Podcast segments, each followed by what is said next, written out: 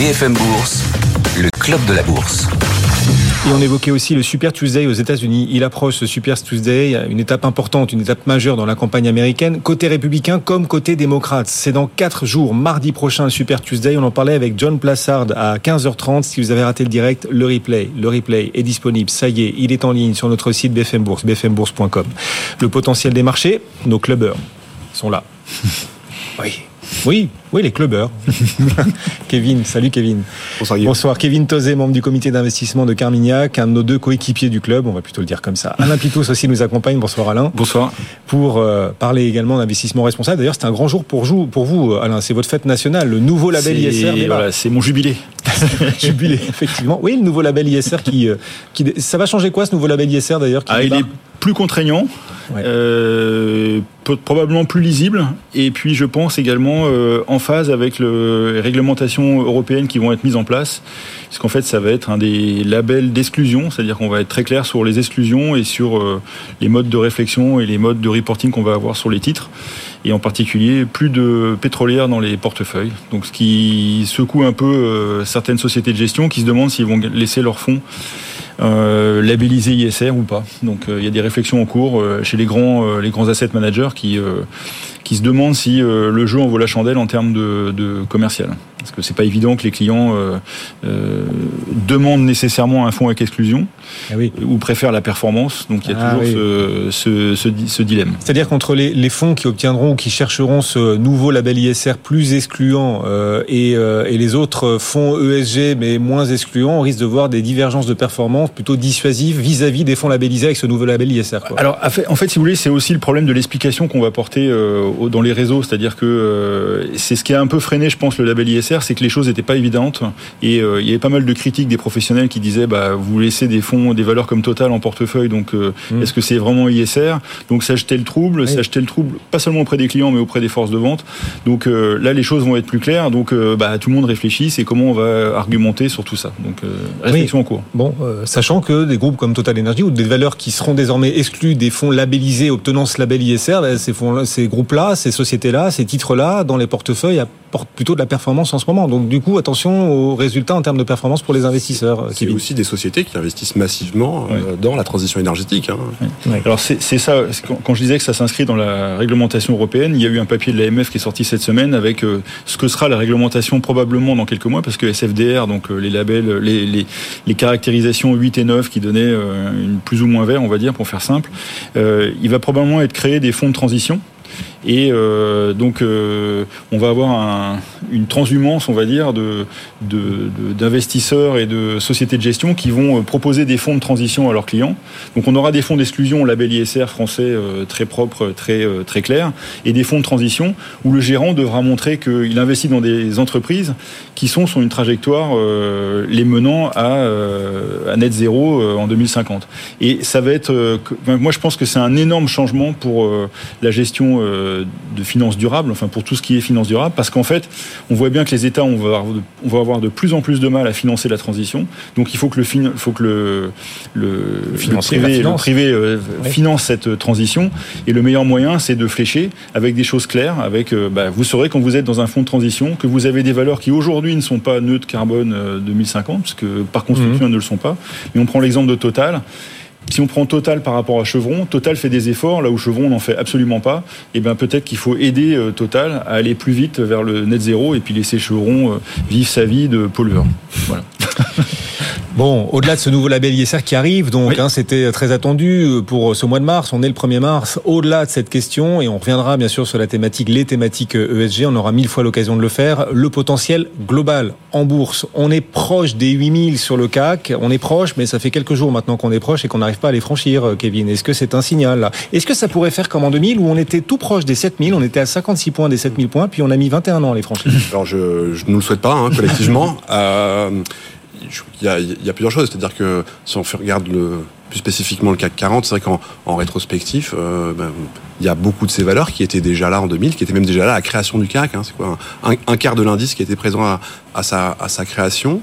On a une très forte performance hein, quand même du CAC 40, hein, qui fait quand même beaucoup mieux que sa moyenne, euh, que la moyenne des indices boursiers euh, européens sur du mm. sur, sur, du long terme. Je pense que c'est notable euh, également. On parlait de, de Schneider, on va parler de Schneider. Oui. fait partie de ces valeurs qui ont, qui ont porté la performance du, du CAC 40. Et que si on regarde un peu plus en prospectif, on a un indice CAC 40 qui est quand même une économie française qui est plutôt tournée vers les exportations quand même, euh, un indice CAC 40 qui est très tourné vers les exportations. Si je regarde ces grands groupes, euh, ces grands groupes du luxe, euh, on a une réunion de la Banque centrale européenne euh, la semaine prochaine. Hein, vous, vous parliez de la, la trajectoire baissière du, du, franc suisse il y a quelques minutes. On pourrait avoir une forme de discordance, hein, en tout cas un, un, dans le temps, ça se passera sans doute pas de la même façon pour la Banque centrale européenne que la Banque centrale américaine. Et ça, qu'est-ce que ça fera euh, peser sur les résultats des, des entreprises du, du, CAC 40 Donc ça, c'est peut-être des indicateurs qui sont aussi euh, non, mais vous, vous dites quoi? Vous dites les 8000, on va les franchir allègrement et on est vraiment au, au milieu, voire pourquoi pas au début d'un cycle, d'une épopée ascendante Alors, sur les marchés Ou vous si dites regarde, attention, ça allait très vite quand même? Si on regarde sur le CAC 40 en tant que tel, je crois qu'il y a un bras de fer entre voilà, des valeurs de qualité avec des marges euh, élevées, on en a cité quelques-unes, dans le secteur du luxe, Schneider en fait partie euh, aussi, et puis d'autres valeurs avec voilà, des valorisations mmh. plus faibles, beaucoup plus cycliques, l'auto, euh, les bancaires. Pour l'instant, ça se passe bien partout. Voilà. Dans 3-6 mois, c'est pas dit que ce soit le cas. On va dire à court terme, oui, euh, chez Kermiac, on pense que les indices euh, d'actions mondiaux et donc le CAC 40 ont quand même de la place pour continuer à monter parce que on a une résilience de l'économie, on a une désinflation, on va en revenir. Hein. Là aussi, les chiffres d'aujourd'hui oui. sont peut-être le rythme de désinflation est peut-être un peu moins important que ce qu'il ne l'a ce qu'il ne l'a été. On a des baisses de taux de politique monétaire qui interviendront sans doute pas la semaine prochaine euh, ni euh, dans deux mois mais euh, à l'été et puis plus je crois que euh, monsieur Pitous en, en, parlait tout à l'heure, on a beaucoup de cash dans les portefeuilles hein. mm. beaucoup de cash les investisseurs euh, voilà, on parle des États-Unis 1500 milliards de, de, de flux euh, dans les fonds monétaires depuis que la Banque centrale américaine a remonté ses taux d'intérêt. En Europe, c'est 300 milliards si je regarde dans l'univers Morningstar et des différents programmes type BTP Valoré. Et qu'est-ce que vous dites Vous dites comme une éponge, ce marché monétaire qui a attiré l'argent à mesure que les taux montaient, comme une éponge, il rendra cet argent comme l'eau qui ressort d'une éponge, il le rendra, ça ira sur les obligations et sur les actions oui, dans les dans les mois à venir. C'est que les investisseurs, les épargnants, euh, ils sont, je pense, portés par deux facteurs importants. Le premier, c'est l'appât du gain. Et donc, quand on a des taux de politique monétaire, des taux monétaires qui montent, ils vont chercher des rendements là où il y en a. Ils sont bien rémunérés pour le faire. Aujourd'hui, on est à quoi les 4% sur un portefeuille, sur un, un, investissement de court terme, on va dire à horizon, à horizon un mois. On enlève les frais de gestion, ça va être entre 3,50 et 4%. Ce rendement-là, il se prend. Mais par contre, la courbe de taux monétaire, elle est inversée. C'est-à-dire que les taux monétaires, ils seront plus bas dans euh, 3 mois, 6 mois, 12 mois qu'ils ne le sont aujourd'hui. Et ça, ça pose un risque. C'est ce qu'on appelle le risque de réinvestissement.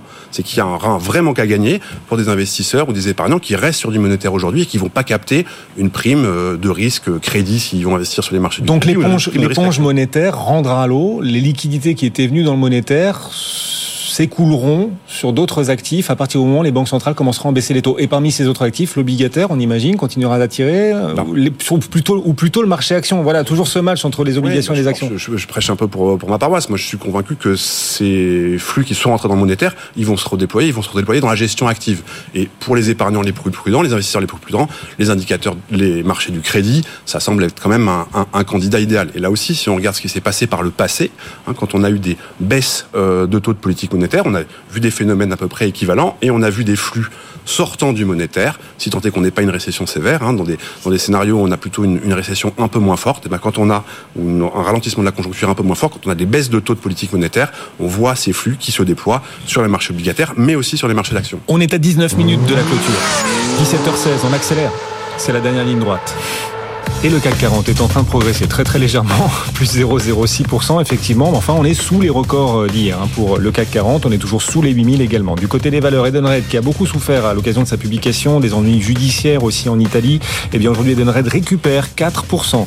On voit aussi à la hausse le secteur bancaire. Tiens, Société Générale gagne 1,3%, BNP gagne aussi 1,3%. On parlait de ce secteur bancaire d'ailleurs hier avec euh, David Benamou pour Axiom Alternative Investment. Il est très optimiste pour euh, le secteur et notamment un profil de banque particulier. Nous le disait hier à 16h20, le replay est disponible. Si vous l'avez raté en direct, le replay consultable sur notre site BFM Bourse. À la baisse, téléperformance, lanterne rouge aujourd'hui. Allez, La semaine a été dure pour Téléperformance, la concurrence de l'IA et le titre qui recule de 4%. Repli aussi pour Saint-Gobain qui a publié ses résultats. Le titre perd 3,6%. On y reviendra tout à l'heure. Étienne Braque sera avec nous depuis la Tour Euronext. En tout cas, on s'oriente vers une clôture stable et peut-être une semaine négative, un solde négatif pour l'instant. Sur le CAC 40, il nous reste encore, allez, 18 minutes. Ça va se jouer dans, dans cette dernière ligne droite. On en parle, on mesure le potentiel pour la suite et on fait des choix, des choix d'investissement. Ils nous proposent leurs allocations. Alain Pitous et Kevin Tozé sont nos coéquipiers du club.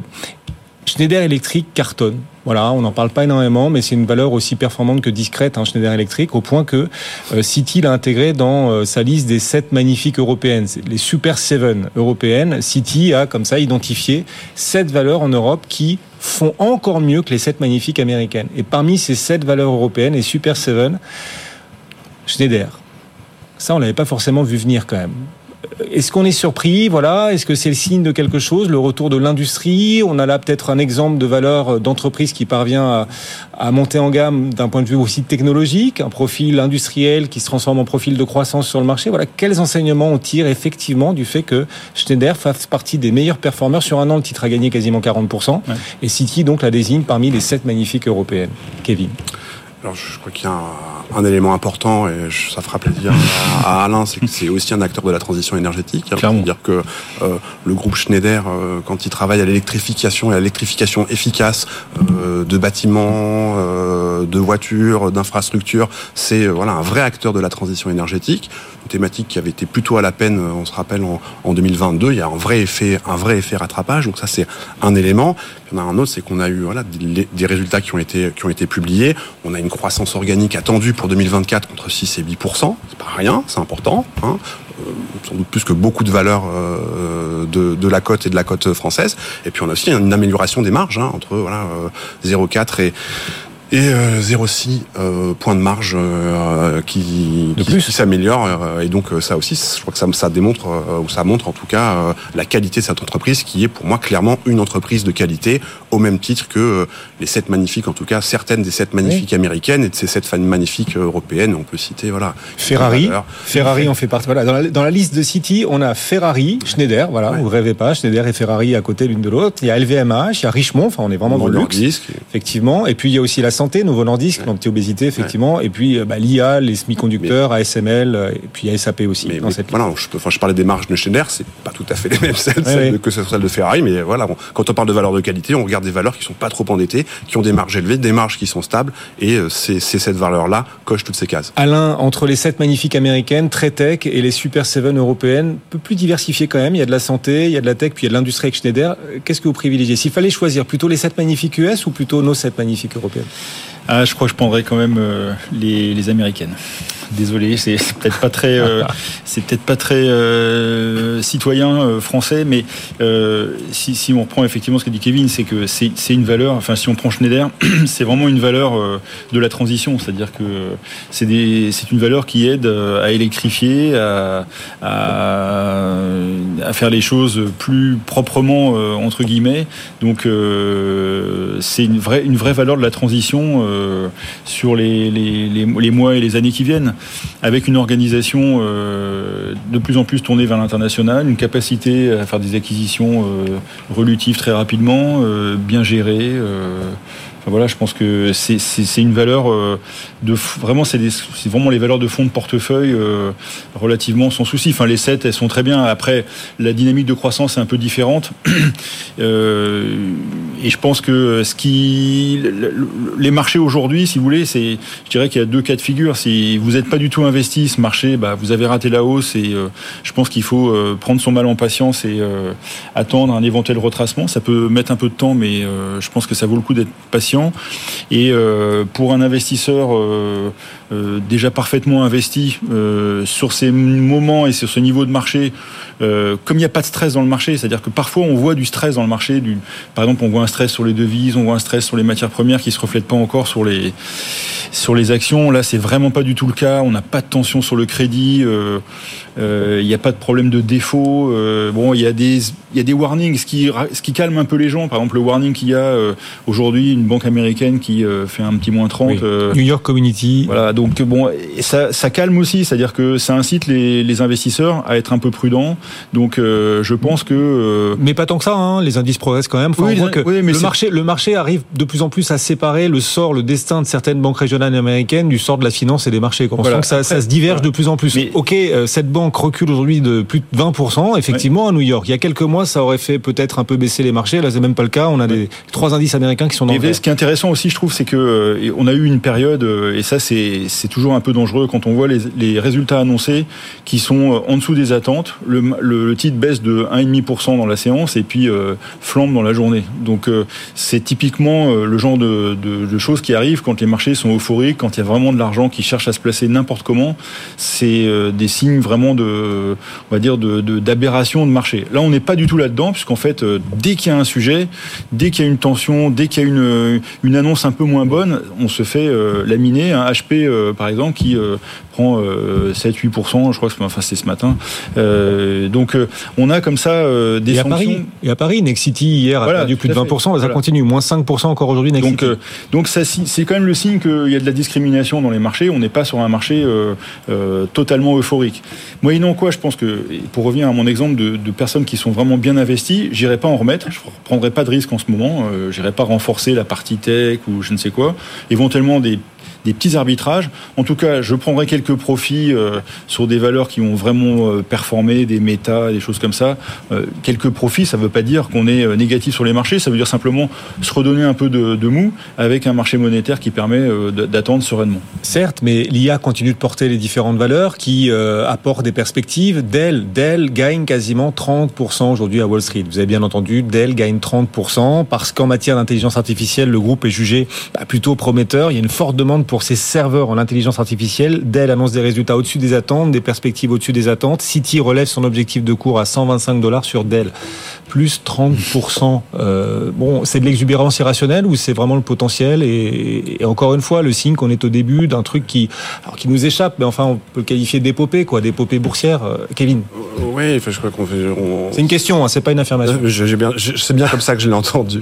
Euh, je pose souvent la question de bulle ou, pas de bulle. Si on regarde les niveaux de valorisation, on y est euh, plutôt pas. Hein. Voilà, si on regarde des ratios euh, cours-bénéfices, par exemple, euh, pour faire écho à ce que disait Monsieur Pitous, moi je pense qu'il faut il y a de la valeur à être investi aujourd'hui, à rester investi sur ces euh, sur, sur, sur, ces marchés euh, et sur ces marchés d'actions. Euh, le vrai danger sur cette thématique de l'intelligence artificielle, c'est que les investisseurs ils projettent les chiffres de croissance passée ad vitam dans le dans le futur. C'est-à-dire que s'imaginer qu'une entreprise comme Nvidia verra une croissance de ses résultats trimestre après trimestre entre 15, 20, 30 l'histoire tente à prouver que ça se passe pas tout à fait comme ça. Pour autant, on est quand même très loin des multiples de valorisation euh, qui prévalait sur une entreprise comme Microsoft ou comme Cisco, qui voilà hmm. à, l'aube de, la, de, la, de la bulle hmm. Internet euh, traitait sur des niveaux de là aussi euh, ratio court-bénéfice entre 60 et, et, 100 fois. On est quand même très très loin de ça. Oui, puis il y a des vrais bénéfices là. C'est pas des espoirs de bénéfices. Nvidia, c'est des vrais bénéfices.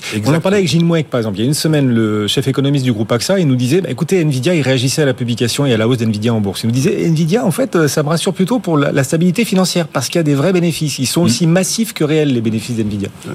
Donc, euh, après, c'est toute cette séquence-là. C'est-à-dire qu'on parlait des effets richesse euh, mm. tout à l'heure. Les effets richesse, ils sont très bons. Ils sont très bons pour l'économie euh, américaine, très bons pour les consommateurs américains, jusqu'au moment où ils sont peut-être un petit peu trop bons. Et là, voilà, ça emmène mm. une inflation qui remonte, des doutes sur la trajectoire de taux ou de baisse, baisse des taux. Et là, ça peut amener voilà, une, une respiration vers une contre-performance des marchés. Mais pour moi, ça se fait vraiment en deux temps. C'est-à-dire que cette période, ce début d'année, il est vraiment en faveur de la prise de risque pour ces quatre grands facteurs, ces quatre ingrédients que j'ai que j'ai mentionnés. Et ensuite, au fur et à mesure que l'année avancera, il faudra faire quand même attention parce que le point bas de l'inflation, il est estimé autour de voilà autour de septembre-octobre de, de cette année 2024. Et si on voit une réaccélération de l'inflation plus des sujets électoraux, voilà, vous parliez du Super Tuesday euh, tout à l'heure et de l'impact que ça pourrait avoir en termes de croissance, mais aussi en termes d'inflation, ça, ça pourra, on va dire, raviver des craintes sur. Oui, mais on va faire des baisses de taux en fin d'année quand même. Ça va faire du bien au marché. Ou c'est déjà anticipé On a acheté la nouvelle, on pourrait vendre la. Non, on a acheté la rumeur, on vendrait la nouvelle. Je crois que là aussi sur enfin, le marché a très bien digéré le durcissement des conditions monétaires. Hein. C'est-à-dire qu'on a eu